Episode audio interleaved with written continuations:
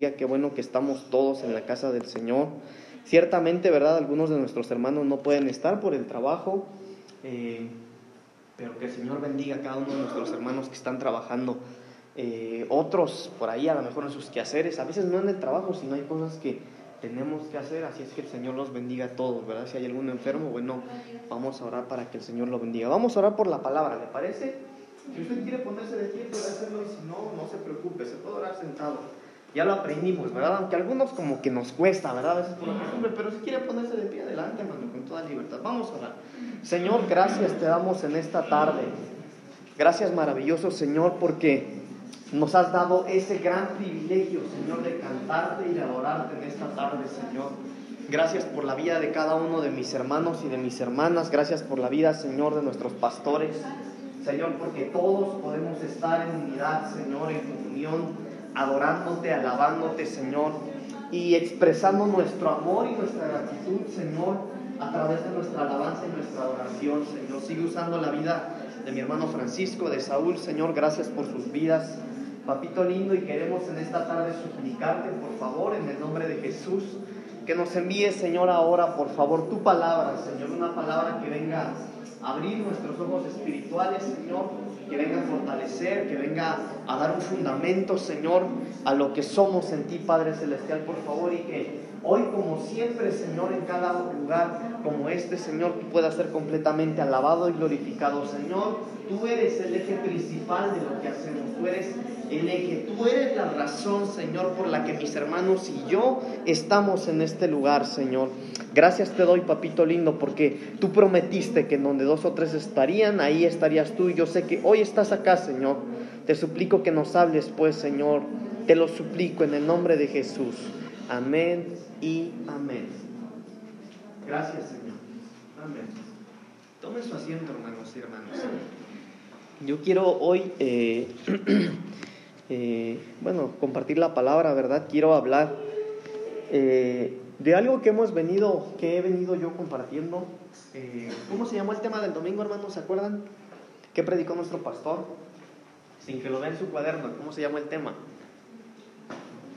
El Señor castiga con juicio. Con justicia. Y aprendíamos a luz de la palabra con el pastor que cuando el Señor, por amor, ¿verdad? Porque todo el Señor lo hace por amor, pero cuando el Señor hace algo, lo hace por amor a nosotros. Y a veces el Señor tiene que darnos un jalón de orejas, ¿verdad? Tiene que eh, llamar nuestra atención de otra manera y lo hace por amor. Eh, algunos, eh, de, esa es la manera en la que el Señor nos vuelve al camino. Es la manera en la que solamente de esa manera algunos volvemos al camino. Pero yo quiero hoy hablar, hermanos, un poquito acerca o seguir la línea que el pastor predicó el domingo porque esto es bien importante, hermanos. La palabra del Señor dice en Apocalipsis, abra su Biblia por favor, en Apocalipsis capítulo 19, versículo 7. Apocalipsis 19, 7. Quiero decirle que esto que predicaba mi papá, que predicaba el pastor el domingo, yo lo, yo lo analizaba, yo lo reflexionaba y veía, hermano, a mí el Señor me habló. Yo no sé si usted el Señor le habló, pero a mí el Señor me habló, porque yo soy de esos hermanos, yo soy de los que a veces suavecito no entendemos. Eh, yo no sé usted, pero yo sí. Pero mire lo que dice la palabra del Señor en Apocalipsis capítulo 19, versículo 7. ¿Lo tiene? Bueno, dice, gocémonos y alegrémonos y démosle gloria porque han llegado las bodas del Cordero y su esposa se ha preparado. ¿Sí dice eso su Biblia, hermanos? Sí, bueno, leámoslo todos juntos, ¿le parece? Gocémonos y alegrémonos y démosle gloria, porque han llegado las bodas del Cordero y su esposa se ha preparado. No, no, no lo oigo con muchas ganas. La leímos como que flojera. Leámoslo fuerte, ¿le parece? ¿Sí? Dice la palabra del Señor. Gocémonos y alegrémonos y démosle gloria, porque han llegado las bodas del Cordero y su esposa se ha preparado. Su esposa se ha preparado. Y yo hoy quiero hablar de eso, hermanos, de la preparación la preparación de la novia, porque cuando la novia llega a las bodas, cuando ella es está convirtiéndose en esposa, ya hubo una preparación, dice ahí en Apocalipsis. Su esposa se ha preparado para ser esposa. Y a veces la preparación del Señor, eh, la preparación de Dios hacia nosotros es de distintas maneras, y, y de distintas maneras en distintos tiempos y con distintos personajes. Aquí voy a hablar un poquito de las tres cosas que somos nosotros, ¿verdad? Ya hemos hablado mucho de esos, ¿no? Estamos compuestos por tres partes. ¿Cuáles son? Cuerpo, alma y espíritu. Sí, cuerpo, alma y espíritu. ¿Por qué, hermanos? Yo sé que algunos digan, ya dijo mucho eso. Bueno, yo necesito como pastor eh, de la iglesia que usted sepa esto, hermano, porque esto es fundamento bíblico. Eh, y en estas tres áreas nosotros tenemos que prepararnos.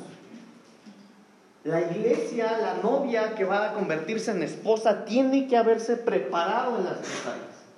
En su cuerpo, en su alma y en su espíritu. Fíjese que está bien interesante esto que quiero hablar hoy, pero quiero empezar de la siguiente manera. Hace unas semanas, no me acuerdo cuántas, hablé acerca de las características de la novia, ¿se acuerdan? Sí, los que vinieron hablé de algunas características, no di todas, son muchísimas, pero hablé de algunas características que tiene que tener la novia de Cristo. ¿Se acuerdan de algunas de ellas, hermanos? Hermanas que vinieron. Fidelidad, era fiel, tiene que ser fiel, pura, tiene que ser pura, sin mancha. Otra característica de las que hablamos, no se contamina. Esto es bien interesante, que la novia del sumo sacerdote o la, la que el sumo sacerdote tomaba para esposa tenía que ser del mismo pueblo. Y veíamos aquí lo interesante, ¿verdad, hermanos? Que si bien Jesucristo vino a salvar a todos de cualquier religión, de cualquier raza, no se iba a llevar a cualquiera para ser su esposa, sino tenía que ser de su pueblo. Eso es sombra de que la esposa tiene que ser del mismo pueblo. Y otras características que veíamos, ¿verdad? No voy a hablar de eso porque ya lo hablamos, pero cuando la novia de Cristo, cuando la iglesia de Cristo se está capacitando, se está preparando para adquirir ciertas características, incluyendo de las que hablé el otro día, hermano, esa es la preparación que nosotros necesitamos. Pero yo le decía hace un momento, nuestra preparación no puede ser solo en una área. Por ejemplo, ¿cómo creen ustedes? Acá me van a ayudar, hermanos. Hoy no voy a dar mucho, me va a ayudar. ¿Cómo cree usted que como eh, cuerpo, en, en, la, si somos tres, eh, dividámonos en tres, hermanos? Espíritu, alma y cuerpo. En el cuerpo, ¿cómo podríamos nosotros prepararnos corporalmente, porque hablamos del físico, ¿cómo podríamos prepararnos físicamente para las bodas del Cordero? ¿Qué se imaginan? Eh, pero hablamos de lo físico, hermano. Espíritu, alma y cuerpo. Pero cuerpo es este estuche de barro, ¿verdad? Esto es cuerpo, a eso se refiere la Biblia. Físicamente. No hablamos de lo que no se ve, sino de lo que sí se ve. ¿Cómo usted y yo podríamos prepararnos para las bodas del Cordero? Haciendo ejercicio. Haciendo ejercicio, comiendo sanamente, no lastimando nuestro cuerpo. ¿Cómo no? No intoxicándolo. Claro, esa es la manera en la que nosotros prepararíamos nuestro cuerpo para la venida del Señor. Mire, algo básico. Mucha gente no va a estar en las bodas del Cordero porque no cuidó su cuerpo, por ejemplo, aquellos que no comen sanamente. Mire, porque es difícil comer sanamente o no. ¿Ustedes qué dicen? Muy difícil, ¿verdad? Pero algunos tratan y hay otros que de plano les vale, hermanos. Y puede que esos por, por no comer, ya no digamos sanamente, sino de tratar de comer más o menos, esos se mueren rápido. No duran. Porque en corto tiempo su cuerpo los mata físicamente. Entonces ese no cuidó su cuerpo, no se cuida en esa área. ¿Sí me deben entender? Vale. Ahora, ¿cómo podríamos prepararnos espiritualmente para las bodas del Cordero? Ayunando, orando, leyendo la palabra. Bueno, creo que sí están entendiendo por dónde los quiero llevar, ¿verdad? Va. Almáticamente. El alma. ¿Cómo en el alma podríamos prepararnos para las bodas del Cordero? Interesante. Ministrándonos. Ministrándonos, dice Saúl. ¿Qué más? Ok, miren, entonces, esto es bien interesante, hermanos. Alimentándonos espiritualmente. Alimentándonos espiritualmente más, nutriéndonos espiritualmente, ¿verdad? Bueno, miren, eso que acaban de decir todos ustedes es, es correcto, es correcto. Pero de la misma manera, si nosotros necesitamos, si la Biblia dice en Apocalipsis que aquella que llegó a ser esposa llegó a una preparación, nosotros tenemos que prepararnos en estas tres áreas. Y de la manera en la que ustedes acaban de decir. Pero hay cosas en las que nosotros personalmente no podemos hacerlo. Vamos a la palabra. Miren. ¿De qué manera tiene que ser la preparación de la iglesia? Primera de Tesalonicenses capítulo 5 versículo 23. Esta es la manera correcta en la que tenemos que prepararnos como iglesia, como novia, para llegar a ser la esposa del Cordero de Dios. Primera de Tesalonicenses capítulo 5 versículo 23. El perito arquitecto de la iglesia dejó ahí la manera o, o la característica o dejó el patrón en el que completamente usted y yo tenemos que estar preparados. ¿Cómo dice Ale? Por favor. Y el mismo Dios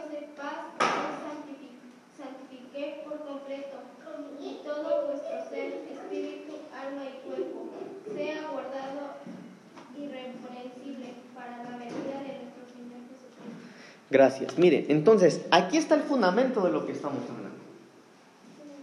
Que usted y yo tenemos que santificarnos, que tenemos que prepararnos y que tenemos que guardarnos completamente, con todo vuestro ser, dice, espíritu, alma y cuerpo. Y aquí entra lo bueno, hermanos, porque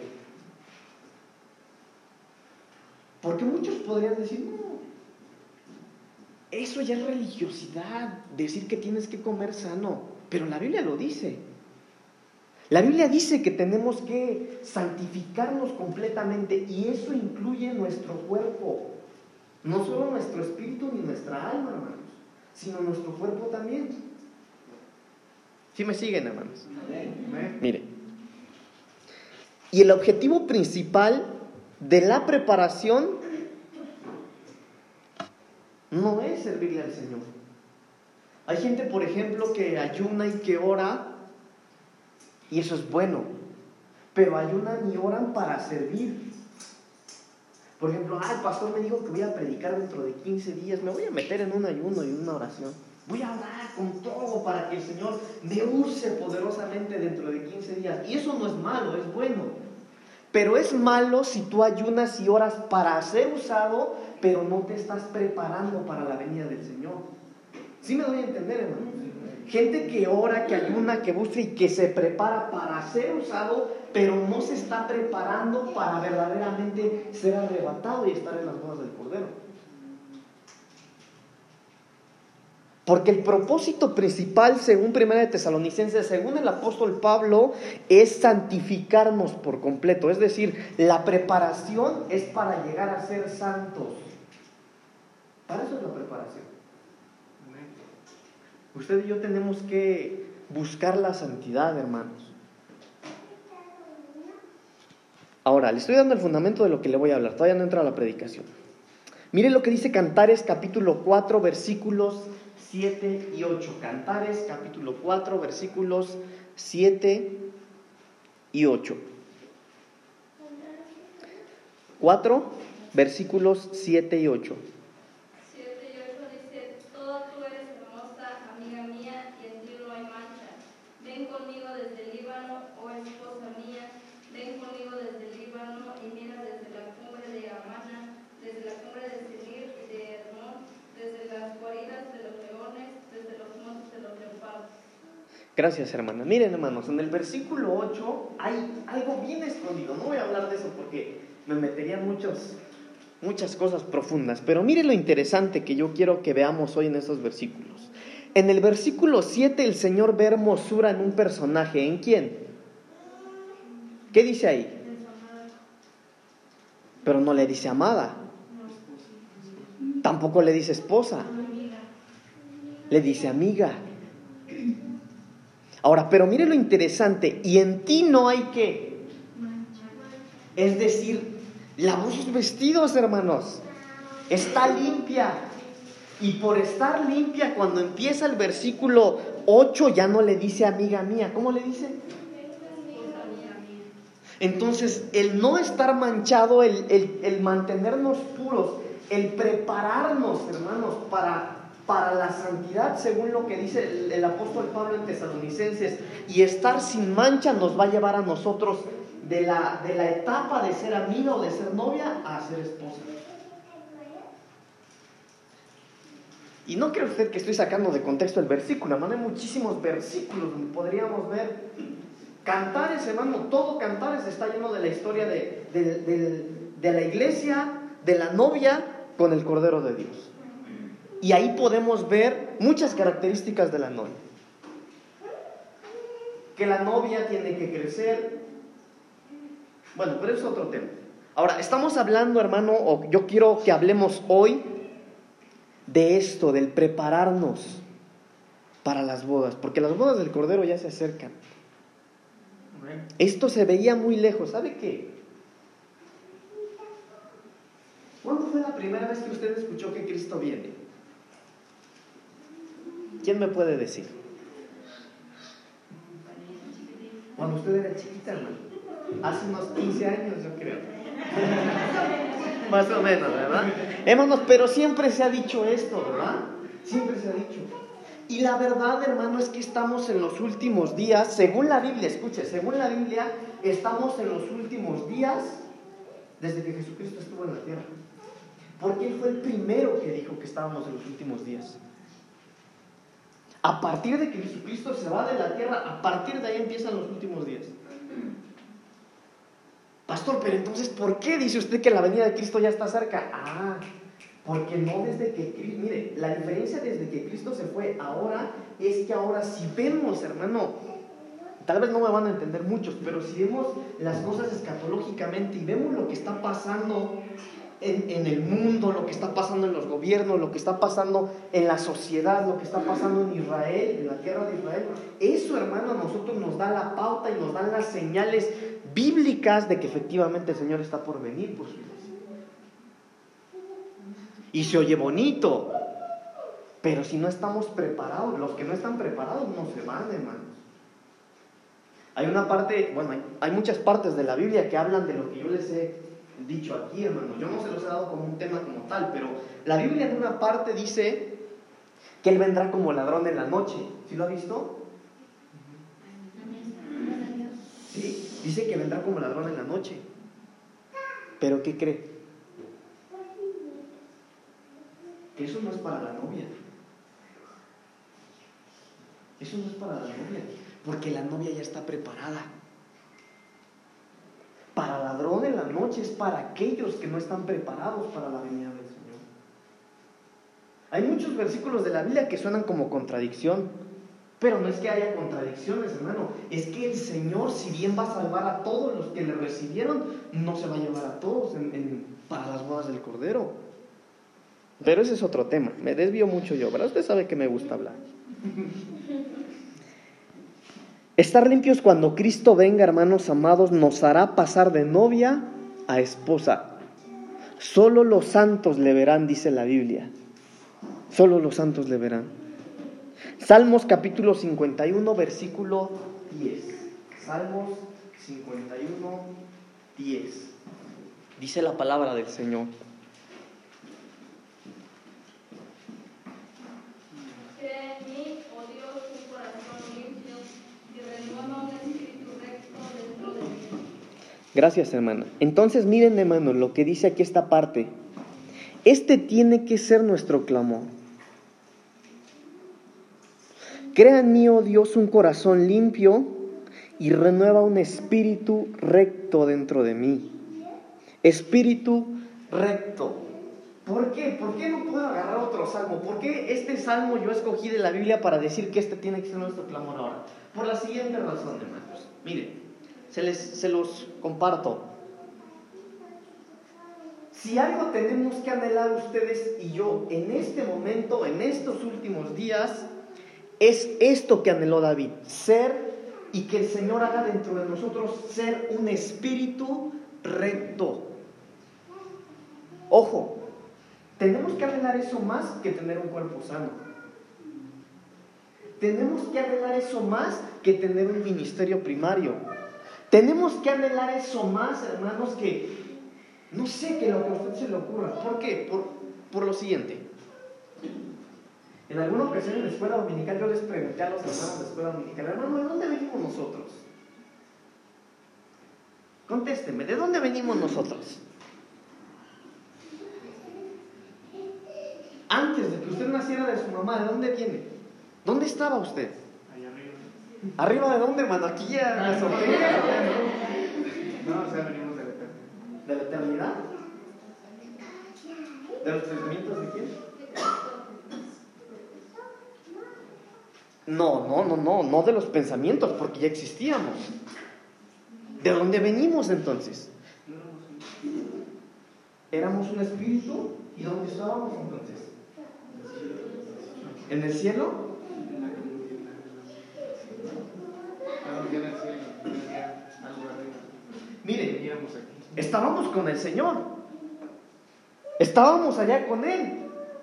Y el Señor nos envió acá a la tierra. ¿Para qué? ¿Cuál es nuestro fin, hermano? Para ser perfeccionado. ¿Para ser perfeccionados de qué? ¿Para ser perfeccionados de qué y para ir a dónde? Échele, mano, échele. El rey David aquí decía que él deseaba, él suplicaba al Señor que dentro de él se, hiciera, hermano, que el Señor hiciera todo lo posible por hacer dentro de él un espíritu recto. ¿Saben por qué? Porque David entendió de lo que estamos hablando ahorita, que nosotros somos espíritus encarnados, hermanos. Yo aquí, usted me ve chaparrito, medio feo, morenito, pero a lo mejor yo no soy así, soy guapo, hermano. Pero no me ve. Esto, esto que tenemos aquí nosotros es un estuche nada más. Es nuestro cascarón. Pero nosotros somos espíritus encarnados. Por eso este tiene que ser nuestro clamor en este momento.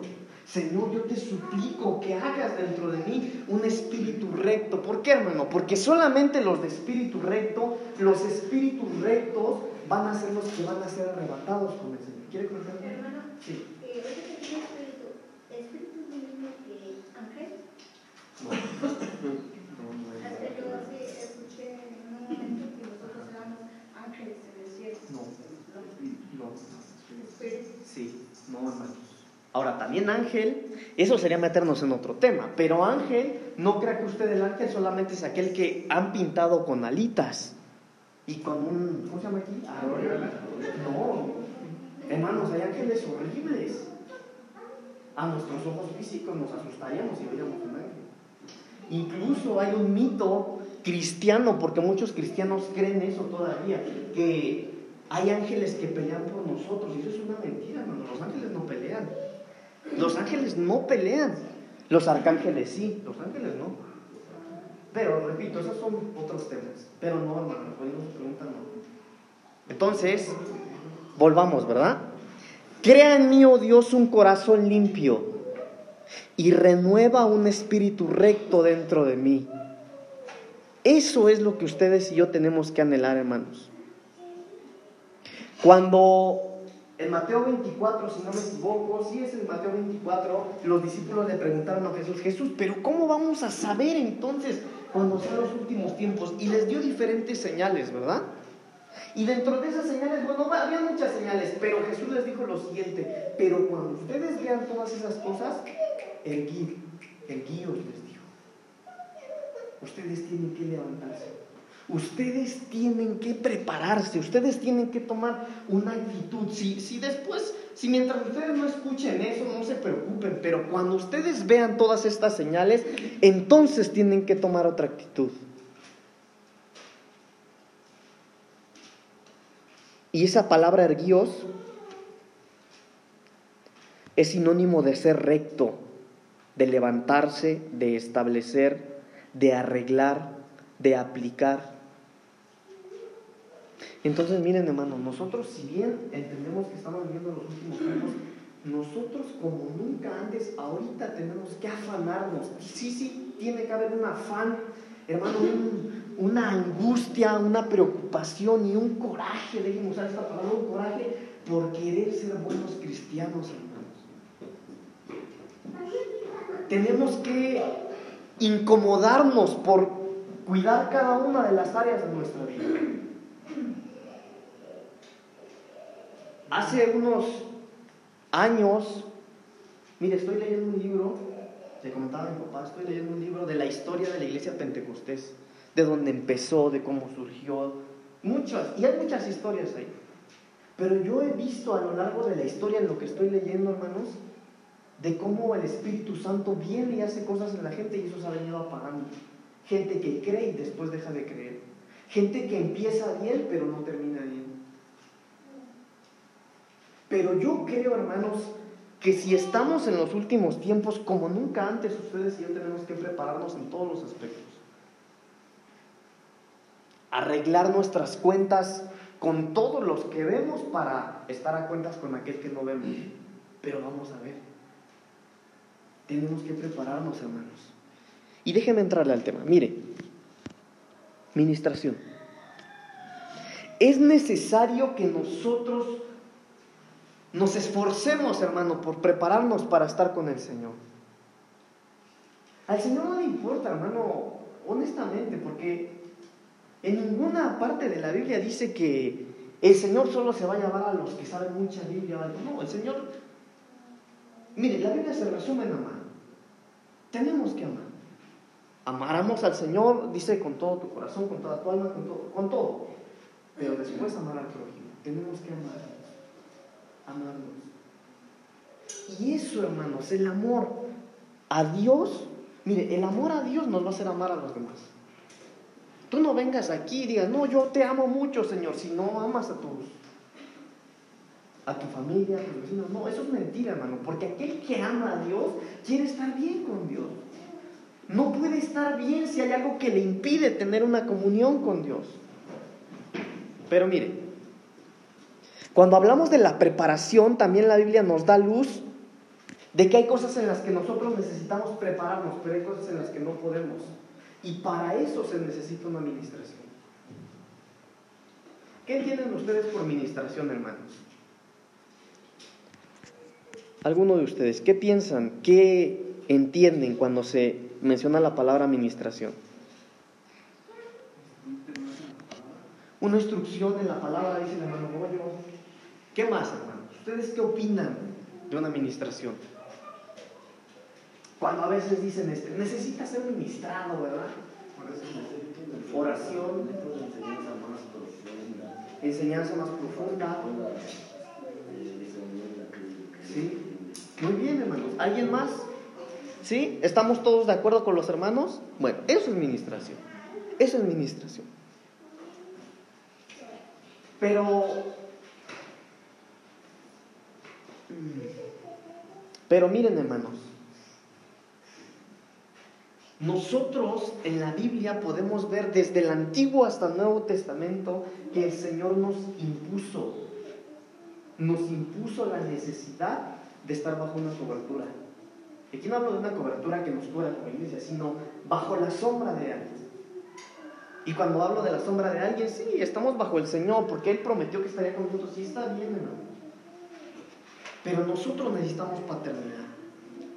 Ah, yo les hablé hace unas semanas, no me acuerdo cuánto, de la paternidad, ¿verdad? Cuando la Biblia dice obedecer a vuestros padres. Y algunos tal vez no estarán de acuerdo conmigo, pero eso es lo que dice la Biblia, no lo digo yo. Pero por eso es necesaria la paternidad espiritual también, porque hay un padre, les decía, hay un padre del cuerpo, un padre del alma y un padre del espíritu. ¿Quién es el padre del espíritu? Dios. Dios. ¿Quién es el padre del alma? ¿Quién es hermano? Del alma no, no es Dios. Su padre del alma es su padre espiritual, su pastor. ¿Y quién es su padre del cuerpo? Su papá que lo engendró. Tal vez voy a hablar un poquito más de eso, ¿verdad? Porque los veo dudosos o ya ni se acuerdan. Pero en estas tres áreas nosotros necesitamos ser ministrados. Y si nosotros no sabemos qué hay dentro de cada una de estas áreas, no vamos a saber ni cómo prepararnos, hermano. Por ejemplo, yo le pregunté hace ratito, ¿verdad? ¿Cómo se prepara en el cuerpo, en el alma y en el espíritu? Sí, pero por ejemplo, el alma. ¿Qué es necesario que nos ministren en el alma? Yo le decía que quien le ministra al alma, lo ideal es que le ministre al alma solo su pastor. Pero no es así. A muchos les ministra el alma hasta una película o una novela. Porque es en el alma donde se gestan los sentimientos, Los deseos. los deseos. Entonces, había que ver qué es lo que hay en el alma, qué hay en el espíritu y qué hay en el cuerpo, para entender lo que le estoy explicando, ¿verdad?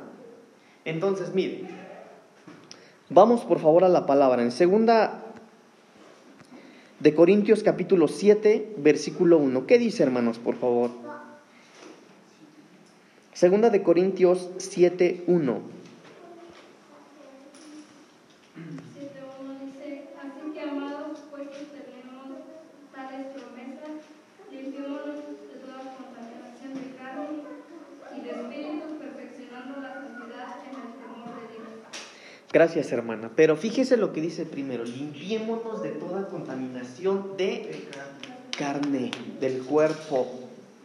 Ahora, ¿qué es lo que hay en el cuerpo? ¿Qué puedo yo limpiar o qué es necesario que me sea administrado en el cuerpo? Solo para empezar, los cinco sentidos del, del ser humano. ¿Cuáles son los cinco sentidos? A ver, vamos a enumerar. Número uno, olfato. Número dos, vista. Gusto. Oído.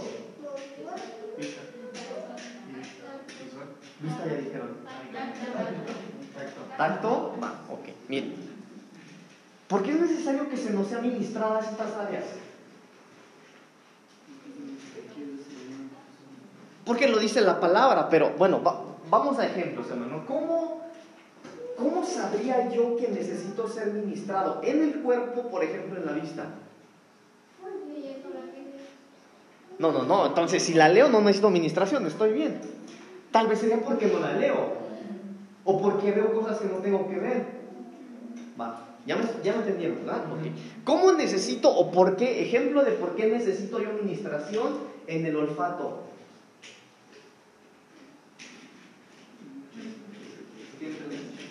Una, hermano, un ejemplo. Hasta puede ser por comida, algo así que no te es bien, como usted lo estaba comentando ahorita. A lo mejor puede ser. Porque hueles algo que no tienes que oler, ¿verdad?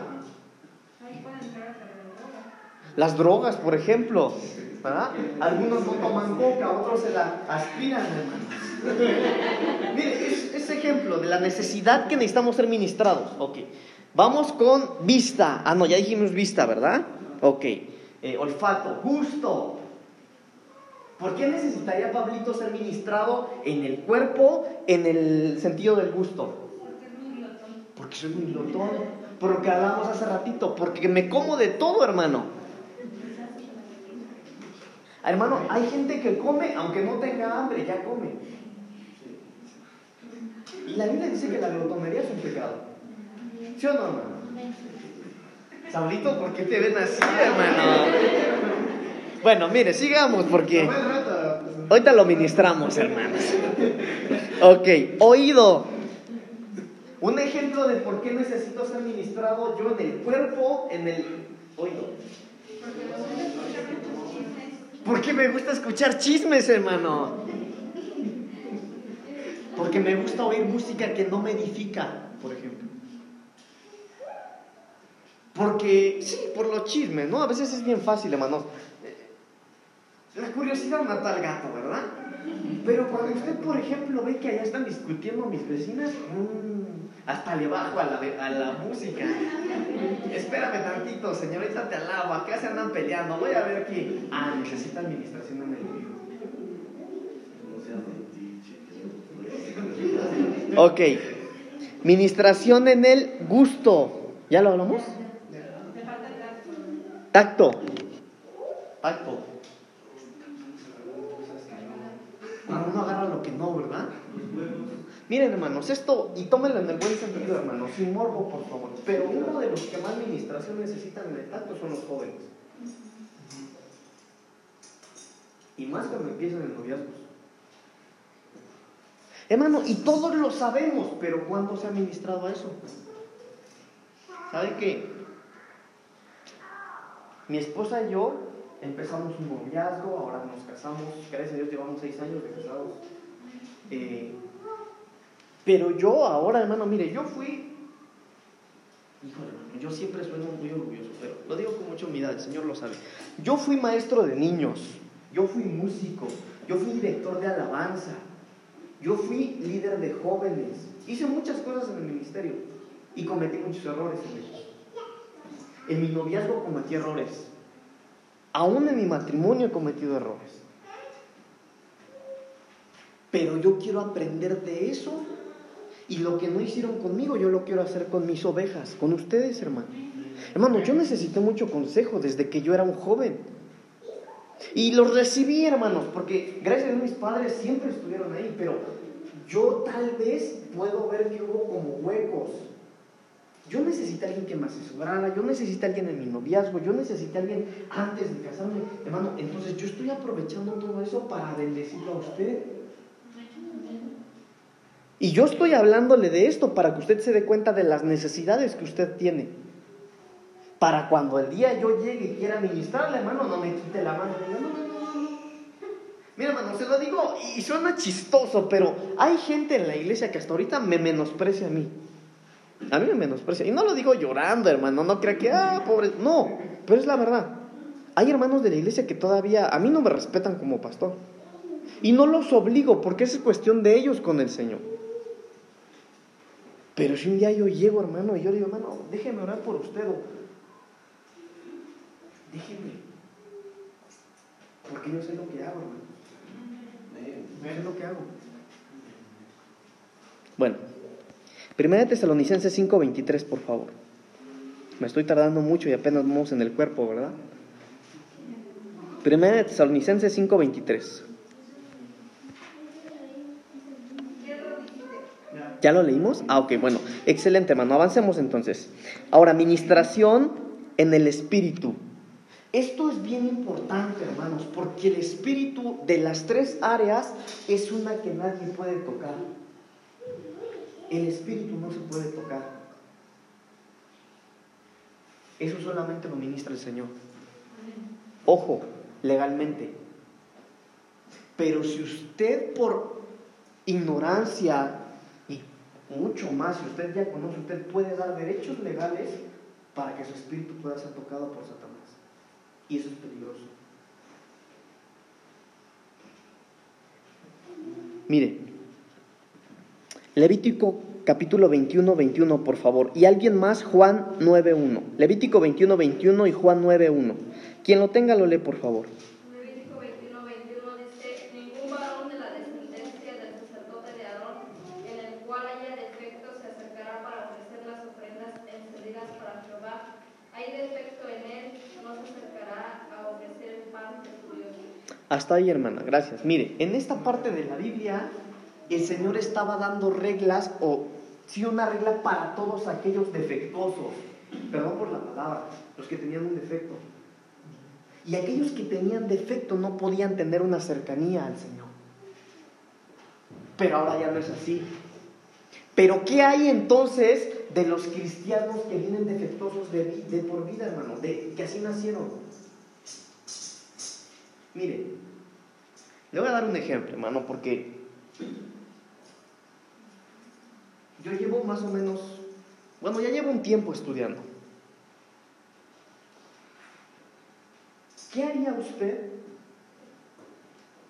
Mire, yo estoy estudiando, yo le digo al Señor, Señor, yo quiero estar listo y preparado para ser un pastor del siglo XXI. ¿Sabe qué es lo que haría un pastor del siglo XXI? Nosotros aquí podemos recibir una pareja de lesbianas y de gays que vengan y se sientan, porque a ellos los ama el Señor también. Pero ¿de qué manera trabajamos con ellos? Sí, Dios les ama, pero hermano, ellos no se pueden aventar medio año ahí tomadas de la mano, si son lesbianas o gays, tomados de la mano sin que se les confronte su pecado. Y necesitamos saber cómo hacerlo. Bueno, está bien, pasa, pastor, pasa. Bueno, los niños casi no escuchan. ¿De qué manera nosotros podríamos tratar y ministrar a un hermafrodita? ¿Sí saben qué es eso? ¿De qué manera? ¿Sí saben qué es eso? No. ¿Quién no sabe qué es eso? ¿Los demás sí saben? Bueno, no necesitas saberlo por el momento. No, ya estás Pero ¿qué hay de esa gente que desde que nació trae algo así, hermanos? Miren, escuche, escuche, escuche, escuche esto. Hay un dicho que dicen, por ejemplo, por ejemplo, que los gays y las lesbianas nacen así. Y me estoy metiendo en estos temas porque les repito, hermano, yo como ministro tengo que estar preparado para eso. Hay mucha gente que dice, no, es que yo así nací. Los gays y las lesbianas dicen, es que yo no, no es que alguien me hizo algo, no, nadie me hizo nada, yo nací así, desde chiquito nací así. Escuche. Y si vamos a la Biblia, hermanos, la Biblia dice que Él creó hombre y mujer. Ojo, ojo. Pero muchos cristianos no creen que si nacen así. Y cuando nosotros profundizamos en la Biblia nos vamos a dar cuenta que si sabe por qué, porque ya fue tocada su genética. Desde que ellos nacen, en su genética, hermano, hay algo. ¿Por qué? Porque los padres hicieron algo, porque los abuelos, los ancestros, pudieron haber hecho algo que viene persiguiendo a esas personas por sus ancestros. Y eso es ministración en el Espíritu. Ahora mire, hermano, no me quiero meter a profundidad en estos temas porque lejos de edificarlo tal vez le puedo meter dudas. ¿Qué dice Juan capítulo 9, versículo 1? Por favor, hermanos.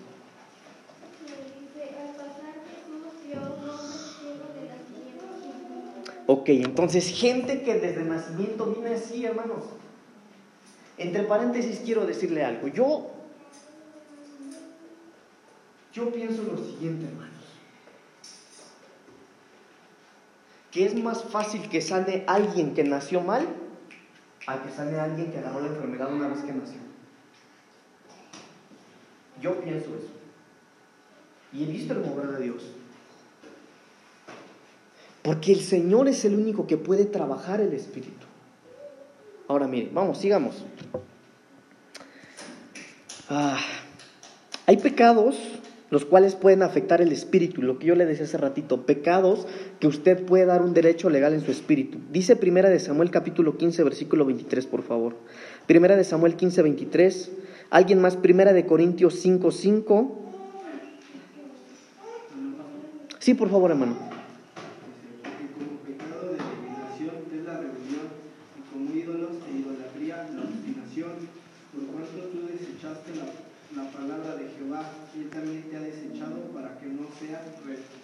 Gracias, hermano. Entonces, mire, idolatría, rebelión, inmoralidad, estas cosas, estas cosas hacen que el Señor deseche, que el Señor tome un, que el Señor tome decisiones de desechar, hermano.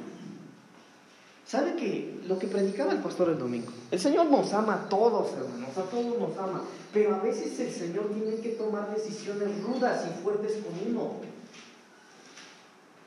Para muchos sí, para que entendamos, pero a otros no, porque la Biblia también dice que a unos les, les pervierte la mente a propósito, porque para ellos ya no hay salvación, ya el Señor los desechó. Entonces hay pecados, hermanos, que pueden tocar nuestro espíritu y hacer que el Señor deseche completamente al ser humano. Y eso ocurre en el espíritu. Siguiente cita por favor. Primera de Corintios 5:5. El tal se ha entregado a Satanás para la destrucción de la carne, a fin de que el espíritu sea salvo en el día del Señor Jesús. Ah, hermanos, eso está fuerte. ¿Quién dijo eso? No. El apóstol, el apóstol Pablo. El tal, ¿qué dijo? Imagínese, hermano, Dios nos libre, hermanos. Pero imagínese usted, usted va con todo su corazón a su pastor y su pastor le dice, te entrego a Satanás. Pero ¿por qué, hermanos? ¿Por qué? Porque Dios no es juguete de nadie. No, hermanos. Primera de Juan 5:16.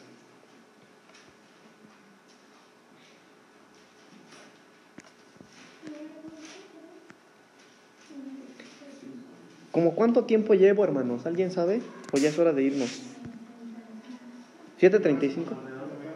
Bueno, 15 minutos y acabamos, ¿sale? Va. 5:16. Sí, por favor, hermano. Si alguno viera a su hermano cometer pecado que no sea de muerte, pedirá y Dios les dará vida. Esto es para los que cometen pecado que no sea de muerte. Hay pecado de muerte por el cual yo no digo que se pida. ¿Ya vio, hermano? O sea, fíjese. ¿Y eso quién lo está diciendo? ¿Quién? ¿Lo escribió Juan? Hermano, híjole, hermano.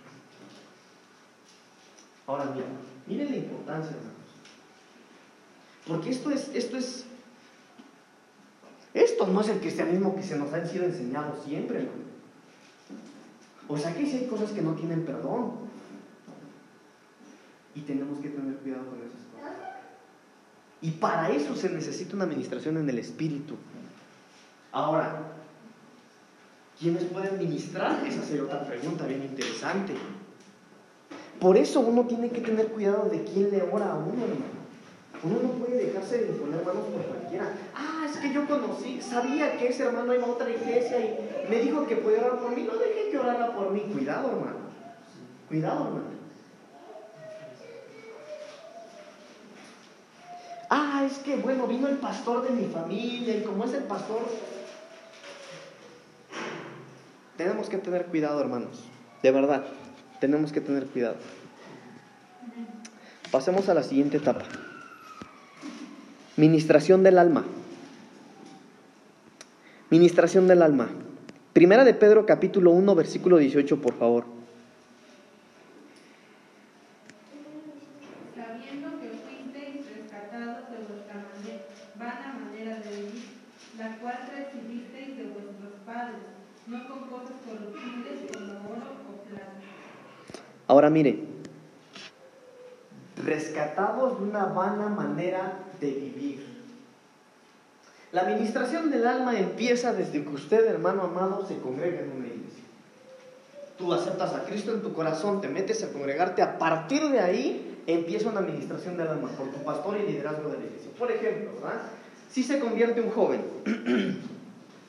si se convierte un joven y viene a las reuniones de jóvenes, el pastor o el líder de jóvenes está ministrándole el alma, empieza a ministrar el alma. Pero repito, como yo les decía hace ratito, la administración del alma, hermanos, ocurre muchas cosas a veces sin darnos cuenta. Por eso el rey David decía, Señor, perdona mis pecados, aún aquellos que me son ocultos. Porque hay cosas que nos son ministradas sin que nosotros sepamos o sin que nos demos cuenta. Mire,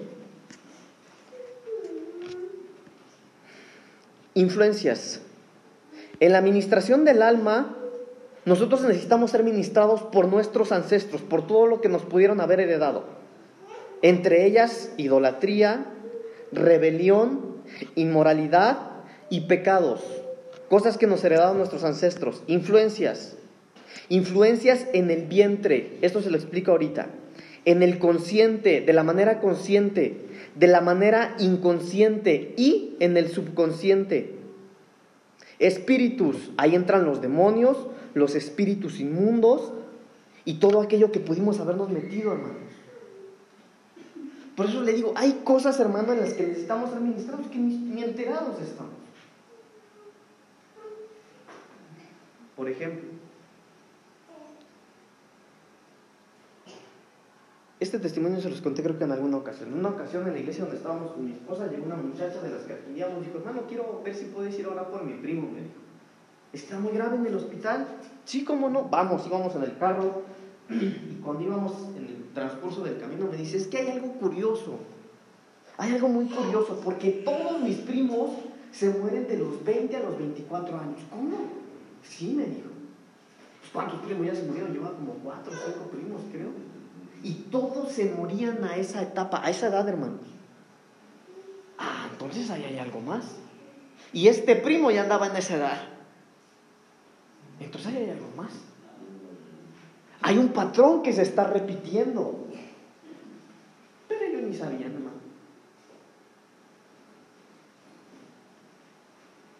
Pastor, ¿por qué será?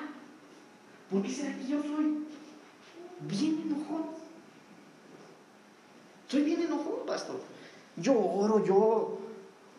No, yo he hecho muchas cosas, pero por cualquier cosa me enojo. Ah, porque tal vez papá, mamá y abuelito así eran tal vez. En muchas cosas, hermanos, cosas que nos pudieron haber heredado, mal carácter, costumbres, irresponsabilidad. La irresponsabilidad también se tiene que ministrar, hermano. Y sabe, híjole, hermano, esto es difícil, pero sabe que la irresponsabilidad a veces cómo se ministra. La Biblia dice, la Biblia dice que con el hijo puede usar la vara de la corrección, pero a ver, a un adulto,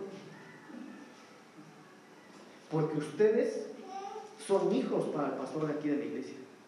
Pero el pastor no va a andar con su varita, ¿verdad? Ojo, ojo. Pero la irresponsabilidad a veces se tiene que corregir a mano dura. Hermano, mire, la Biblia da mucho fundamento para lo que le estoy diciendo. No cree usted que a mí me gusta regañar. Pero yo se los he dicho, hermano. Ahí está mi papá. Mi papá a veces cuando habla conmigo me regaña.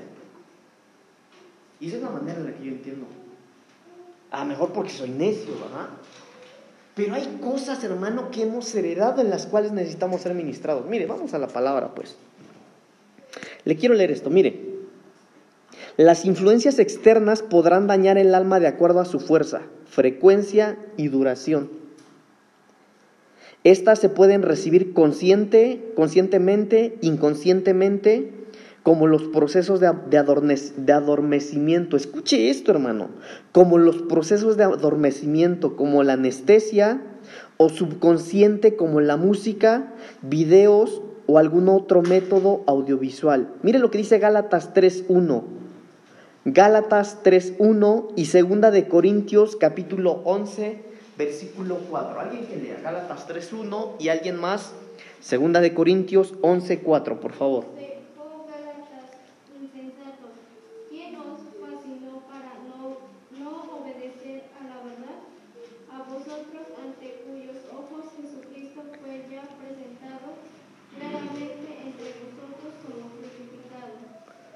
Segunda de Corintios 11:4, por favor. Porque si viene uno predicando a otro Jesús que, que hemos predicado, o si recibís otro espíritu que, que habéis recibido, u otro evangelio que, que habéis aceptado, bien lo toleraréis. Gracias. Mire, aquí nosotros, por eso es importante, hermano. Mire, algo que yo me propuse desde que empezamos a trabajar a pastorear con mi papá aquí, algo que yo me propuse no por mis gustos o no porque se me ocurrió, créame que no, sino porque es algo que el Señor puso en mi corazón fue dar fundamento a la iglesia, dar un fundamento, dar una doctrina. Porque si no tenemos una doctrina, hermano, entonces vamos a ser movidos por cualquier cosa. Y por eso es importante, hermanos, por eso es importantísimo tener la misma doctrina que tienes en tu casa. Se lo explico de otra manera. Por eso es importante que tú creas todo lo que tu pastor te dice, de acuerdo a la palabra. Hermano, ¿por qué? Porque cuando a veces, hermano, hay conceptos que no compartimos con el que está la cabeza, bueno, esa es una puerta en la que cosas pueden empezar a suceder. Yo, yo estoy abierto, hermano, a que podamos no quiero usar la palabra debatir, porque yo, yo no debato con la palabra. Pero yo estoy abierto a aprender de usted también. Y que si tiene alguna duda, si no comparte lo que yo predico, lo que yo enseño, venga, siéntese, sentémonos. Tal vez es usted quien tiene la razón. Pero vamos a la luz de la palabra. Pero hermano, tenemos que realmente estar cimentados en lo que sabemos, en lo que creemos. Y esto no es con las costumbres, hermano, con lo que siempre se haya hecho. Esto es a la luz de la palabra. Mire, hay cosas que yo me he callado, hermanos, porque... Y no se los voy a decir ahorita, hay cosas que yo me he callado porque no quiero que se me asusten. Pero le voy a dar un ejemplo, uno, uno nada más, de la palabra. ¿Cuántos aquí creen? No me vayan a pedrear hasta que acabe de hablar, hasta que acabe el culto, déjenme hablar. ¿Cuántos aquí creen que tatuarse es pecado? Levanten la mano. Saúl, Ale, ¿quién más? Con honestidad, hermano, ¿cuántos creen que tatuarse es pecado? ¿Sí? ¿Los demás no creen? La mano también. ¿Los demás no creen que es pecado? ¿Sí o no? Va, ok. ¿Por qué dicen ustedes que es pecado tatuarse?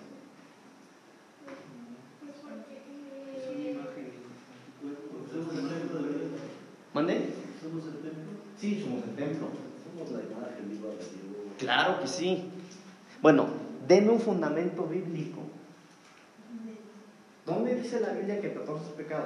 Ojo, no me apedreen, por favor. Espérenme. Pues yo que sepa no dice, pero dice, no sabes que sois templos del Espíritu Santo y debéis cuidar de vuestros cuerpos. Bueno, yo eso yo lo veo como... Mire, le voy a ayudar, le voy a ayudar. La Biblia dice, no haréis imagen ni marca en vuestro cuerpo, ¿sí o no? ¿Usted puede interpretar eso como tatuaje? ¿Sí o no? Yo también, pero la Biblia ahí no dice que es pecado. La Biblia dice ahí que eso es abominación a Jehová. El tatuarse no es pecado, es una abominación. Ojo, ¿el pecado se perdona o no? ¿Sí se perdona el pecado o no? La abominación. Entonces tatuarse no es un pecado, es una abominación. Y eso es peor que pecar. Ahora mire, le estoy dando un fundamento bíblico, hermano. Pero a veces defendemos cosas sin, sin tener un fundamento bíblico. Por eso, ya se estaban asustando, ¿verdad? No, yo no estoy a favor de los tatuajes, pero la Biblia no dice que el tatuarse es pecado. Eso es abominación a Jehová. Y eso no se perdona. El pecado sí se perdona, la abominación no.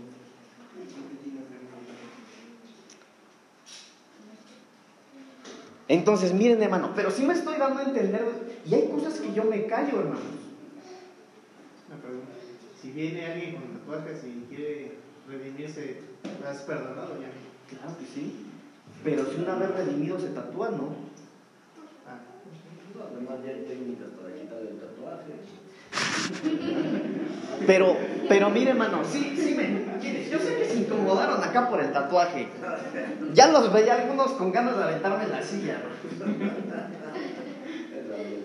Pero eh, eso es lo que le estoy diciendo yo, hermano. Pero tenemos que tener un fundamento de lo que hablamos. No es el yo creo. No es porque siempre me han dicho que es un pecado tatuarse. No, no, no. Si la Biblia no dice que es un pecado. Pero eso es un ejemplo. Pero hay cosas, hermano, que estamos defendiendo y que hacemos capricho y berrinche sin fundamento bíblico. Solo porque así me lo enseñaron, no es una costumbre. Ojo. ¿Quiere decir algo? No, no, no es pecado. Viéndolo uno como humano, ¿no? Dice, es pecado, yo lo veo como pecado, ¿no? Pero a final de cuentas viene siendo peor. Exacto, es peor. No es pecado, es peor que el pecado. Es una abominación a Jehová. El pecado, si fuera pecado, hermana, tatuémonos, se perdona. Pero es una abominación. Ah, hermanos. ¿Y sabe qué, hermano? ¿Qué es lo triste? Yo conozco muchos cristianos, ya cristianos, ya, que se tatúan hasta un pescadito. Bueno, ese es otro tema, ¿verdad? Entonces, ancestros, en el alma necesitamos ser ministrados por todo lo que nos pudieron haber heredado, hermanos. Y esto es bien importante. Porque hay gente que no va a cambiar su carácter hasta que le ministren el alma. Hay gente que no va a dejar de ser irresponsable. Hay gente, hermano, mire, maldiciones ancestrales. Las maldiciones ancestrales, si usted las ve en la Biblia, en el Antiguo Testamento, las maldiciones ancestrales, hermano, eran tan terribles, tan terribles que a muchos los mantenían en cautividad. Hay gente que espiritualmente puede vivir cautiva, aunque ore, aunque ayune, aunque busque. ¿Por qué? Porque no ha sido ministrada en el alma. por una herencia ancestral. Influencias en el vientre. ¿Sabía usted, hermano amado? Yo creo que todos lo saben, y si no, sabe que hasta lo- la ciencia dice que los niños, que aun cuando no son niños, sino cuando son fetos, ellos empiezan a recibir desde el vientre. Le quiero decir algo, hermano, va a sonar exa- exagerado, pero hasta la ciencia lo comprobó. Cuando usted está embarazada y lleva un mes o dos meses y ves que alguien te hace una mueca o se burla de ti porque te embarazaste, eso le afectó al feto. Y a partir de ahí, tu hijo o tu bebé ya recibió una influencia espiritual que necesita ser ministrada en el alma. Suena exagerado, ¿verdad? Pero es la verdad.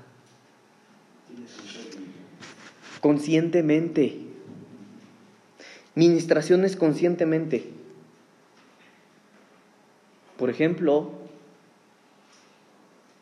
híjole, hermanos, es que es muy difícil hablar de esto, pero hay cristianos que necesitan ser liberados de ministraciones que le hicieron en otras iglesias,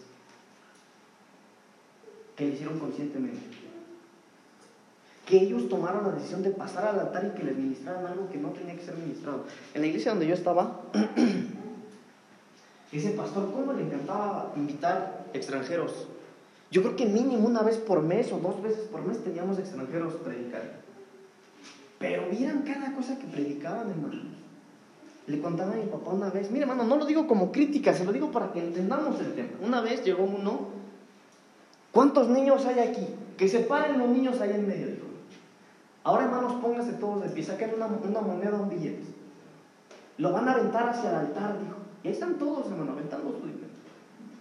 Hermano, haciendo cosas que nada tienen que ver con el Señor. Y, esa, y esas ministraciones, hermano, tienen que ser ministradas en el alma. Hay gente que no puede crecer espiritualmente o que en la casa aquí, que vino de otra iglesia, que está aquí, hermano, que no puede avanzar, que no puede tomar la visión de la iglesia porque tiene ataduras en su alma que necesitan ser ministradas. Y que fueron conscientemente. Ahora inconscientemente. La hipnosis, el yoga, la magia. Hermano, cosas que inconscientemente se le pudieron haber sido ministradas. ¿Cuánto hay más? ¿Cuánto hay más si se metieron a hacer cosas que no tenían que hacer? Jugar la, jugar la Ouija, hacer pactos satánicos. Por pura curiosidad vieron videos en YouTube y que si a las 12 de la noche hacías algo, no lo sé, cualquier tontería, hermano. Hay gente cristiana que ha hecho esas cosas y eso los tiene atados y por eso no pueden cre crecer. Se necesita administración en el alma también. Termino con este versículo. Segunda de Timoteo capítulo 2 versículo 21, por favor. Segunda de Timoteo 2, 21. 2.21 dice, así que si alguno se elige de estas cosas, será instrumento para honra, santificado, útil al Señor y dispuesto para toda buena obra. Gracias, hermano. Necesitamos ser santificados, hermanos. Necesitamos ser santificados.